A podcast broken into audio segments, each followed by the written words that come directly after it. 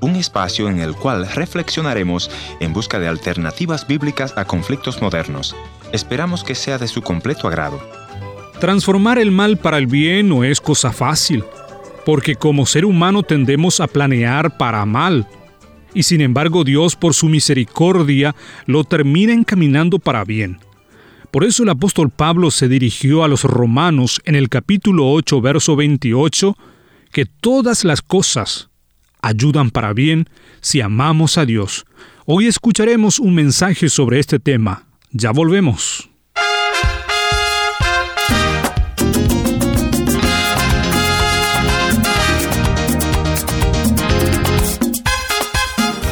Historias que cambian el corazón. Bienvenidos al encuentro de hoy, soy su amigo Heriberto Ayala y hoy estaremos hablando con el pastor Jorge Oscar Sánchez sobre el tema Cómo transformar el mal para el bien.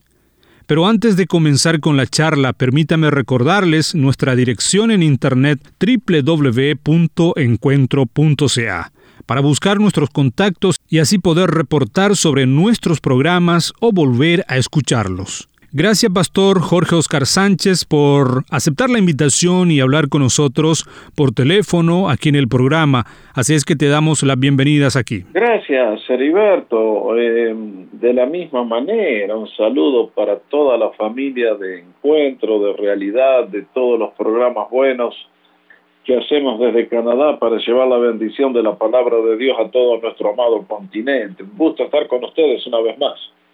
En otro programa anterior, Pastor, hablábamos sobre la esperanza en medio de las crisis, en medio de esta pandemia, Pastor. Continúan las preocupaciones, continúa la desesperanza y, continúa esa desesperación en medio de esta pandemia. Este tema es un tema largo que tiene muchos ángulos, eh, desde el cual eh, tenemos que tratar el problema que estamos enfrentando. A mí en este momento lo que más me preocupa es los creyentes que están divorciando fe y ciencia. Eh, los que han logrado mantener el equilibrio entre esos dos mundos tan gigantescamente grandes y poderosos son los que van a pasar esta crisis bien. Los que estén desbalanceados la van a pasar muy mal. ¿Qué quiero decir? Mira, Heriberto, estamos con una crisis que nunca se ha vivido antes. Para mí, nunca en la historia de la humanidad ha habido una crisis como esta. O sea, esto ha afectado a todas las naciones de la Tierra, excepto algunas poquitas islas en el Pacífico. Pero vos sabés que en el siglo XX tuvimos una primera guerra mundial, pero eso fue en Europa. Después tuvimos la Segunda Guerra Mundial y abarcó Europa, un poquito del norte del África y el Pacífico. Pero el continente americano no fue tocado por ese conflicto. Pero ahora tenemos una crisis de tal proporción que no tenés dónde esconderte. Y ha tocado a todas las naciones y ha afectado a todos y qué raro, ¿no? Qué increíble que en el país donde teóricamente están los mejores avances en términos de medicina y todo lo demás, es el que más muertes ha reportado, Estados Unidos, donde yo estoy en este momento. Y en el día de hoy es lo que está ocurriendo en vastos, vastos sectores de los cristianos, especialmente de cierta rama, que consideran que el estudio, la ciencia, leer la Biblia y libros es algo que insulta a Dios. Y no entienden que Génesis 1, cuando Dios nos creó, nos dio un mandato que es dominar la tierra, dominar el mundo, desentrañar los secretos que Él ha puesto en el universo, así nosotros podemos cooperar con Él. Entonces, yo veo que gracias a los científicos, a la gente que ha investigado, vos y yo nos podemos beneficiar de un millón de tratamientos que ahora nos previenen y nos sanan y nos curan enfermedades que antes barrían poblaciones y países enteros. Y mira, en el día de hoy es triste ver que hay gente que anda diciendo, vengan aquí a esta iglesia que yo los sano del coronavirus. Escuché hace poquito aquí en Los Ángeles la historia de un pastor que andaba de bravucón diciendo, vengan que yo los sano del corona, hasta que el corona lo agarró a él y se lo llevó a la eternidad. Entonces, eso es lo que me preocupa. La gente que no entiende cómo funciona el universo en las manos de Dios.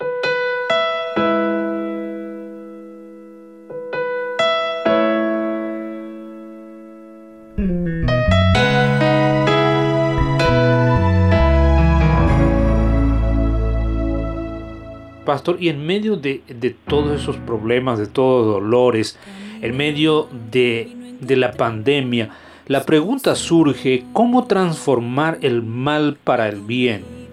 Entendiendo el carácter de Dios, Heriberto, de que Dios no es un chiflado, ni un tirano, ni nada por el estilo, sino que Él ha hecho las cosas de un modo y ha decretado leyes que rigen el universo y Él permite estas cosas y sin embargo la, creemos que vienen para nuestro bien de alguna manera.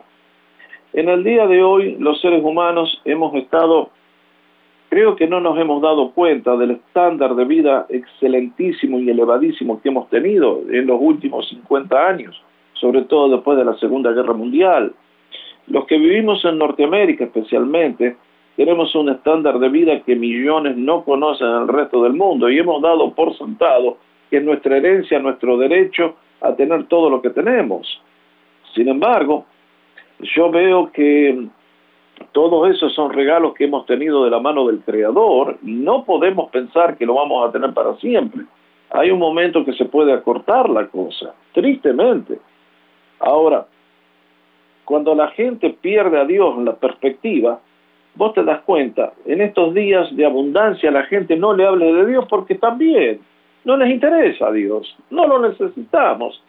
Pero fíjate, estoy seguro que a través de encuentros, estoy segurísimo que tienen que haber escuchado que millones de personas se están acercando a escuchar la palabra de Dios cuando antes no tenían ni cinco de interés en el tema. ¿Por qué? Porque el mundo se les está sacudiendo, los cimientos están siendo sacudidos y venimos a darnos cuenta que es Dios el que está sacudiendo los cimientos y que está utilizando esta situación para que miles de personas, millones, escuchen la palabra de Dios, porque después de todo la gran pregunta que tenemos que contestar es la que nos hizo el Señor ¿De qué le sirve al hombre si gana el mundo entero y pierde su alma? En el día de hoy, con la afluencia económica de Norteamérica, la gente, sí, Dios, ¿para qué te necesito? Pero ¿a dónde vas? La eternidad viene. Estamos alienados de Dios y si Cristo no perdona nuestros pecados y nos redime, vamos a tener una eternidad que es mil veces peor que lo que el coronavirus nos pueda hacer. Por lo tanto, creo que esto nos ha venido bien para reganar la perspectiva correcta en la vida, de que hay cosas más importantes. Em, creo que a mí siempre me impactó mucho la tentación que tuvo que enfrentar el Señor en el desierto. El diablo le dijo, che, hace que todas estas cosas se conviertan en pan. Y eso es lo que los políticos tienen que hacer, hacer que las piedras se conviertan en croissants y panes. Pero el Señor, ¿cómo resistió esa tentación? Le dijo, sí, de acuerdo, pero no solo de pan vivir el hombre, sino de toda palabra que sale de la boca de Dios. La sociedad contemporánea es una sociedad corrupta, vacía de significado, porque hemos olvidado de que somos seres humanos espirituales, que tenemos un alma y que Dios es la esencia de la vida, descubrirlo a Él y vivir una vida en plenitud de bendición, en relación y comunión con Él. Yo creo que en el día de hoy a los únicos que tiene que preocupar esta pandemia a los que están en bancarrota espiritual, que son la gran mayoría, tristemente. Mi esperanza está en Dios desde hoy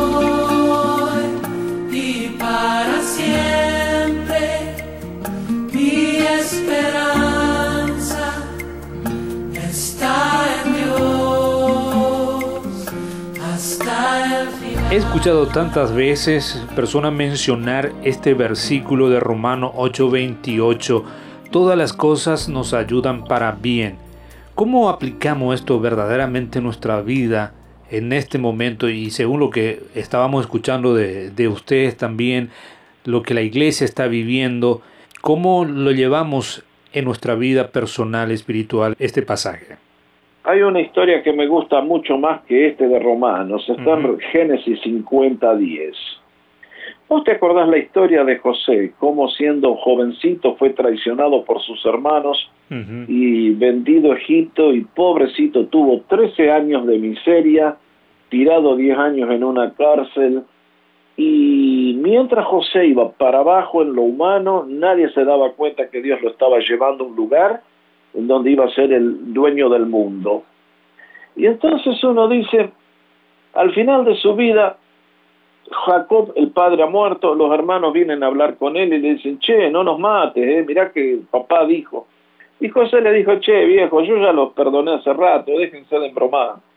¿Acaso estoy yo en el lugar de Dios? Y entonces, esta es la frase que a mí me interesa. Ustedes lo planearon para mal, pero Dios lo utilizó para bien, para darle vida a toda la gente que vemos hoy. Y, esto es lo que nos llama la atención. Cómo Dios, por su cuidado, por su providencia, decimos, Él puede tomar las acciones humanas sin que nosotros nos demos cuenta y utilizarlo todo para darlo vuelta y bendecirnos. Es extraño como nos guía Dios, ¿no es cierto? No podría haber llevado a José de una manera más suave. Tenía que hacerlo traicionar con los hermanos, tenía que mandarlo a una cárcel, tenía... Pero Dios tiene una forma muy extraña de formar a sus líderes y a sus siervos. Él no lo mandó a Harvard, lo mandó a una sucia prisión en Egipto, José, para que llegue a ser el estadista tremendo que fue y después el mundo entero se regía por su palabra. Y en el día de hoy igual, nosotros no nos damos cuenta, pero Dios está trabajando detrás de las bambalinas para nuestro bien. Él maneja las historias, Él pone reyes, quita reyes, permite todas las cosas que pasan. entonces, eh, pero definitivamente eh, esto lo puede disfrutar la persona que conoce a Dios, que tiene fe en Él que le ama, que tiene, sabe que es un padre sabio. Pero la persona que no tiene fe, pandemia, no pandemia, es una persona que está en bancarrota. Yo puedo tener todos los billones de Bill Gates, puedo tener la fama de Donald Trump, puedo tener la realeza de la reina de Inglaterra, y si no tengo fe en Dios, soy un pigmeo moral, no tengo nada, no soy nadie. La riqueza nuestra está en nuestro Dios y en la fe en sus propósitos. Es entonces cuando estas pruebas nos revelan quién ocupa el centro de nuestro trono, el trono de nuestro corazón, el centro de nuestro ser. Para mí estos son tiempos que eh, para el cristiano verdadero nos acerca a Dios en gratitud, diciendo, Señor, confiamos en ti, tú estás operando. Y claro, como Él no nos consulta, es difícil, ¿no es cierto? Pero para eso está la fe, diciendo, Señor, confiamos en ti, confiamos en, aunque no entendemos los movimientos de tu mano, podemos confiar en la pureza de tu corazón, de que nos amas y quieres lo mejor para tus hijos. Pastor Jorge Oscar Sánchez, muchas gracias por su tiempo. Dios siga bendiciendo su vida, su ministerio, su familia. Un abrazo para ti y gracias por atendernos y por estar siempre dispuesto a compartir un mensaje con los oyentes de encuentro. Muchas gracias, pastor. Gracias, un abrazo para todos. Hasta luego, hasta luego. Maravilloso eres siempre, mi Señor. Digno de gloria eres Dios en todas partes. Porque cambiaste mi tristeza en gozo,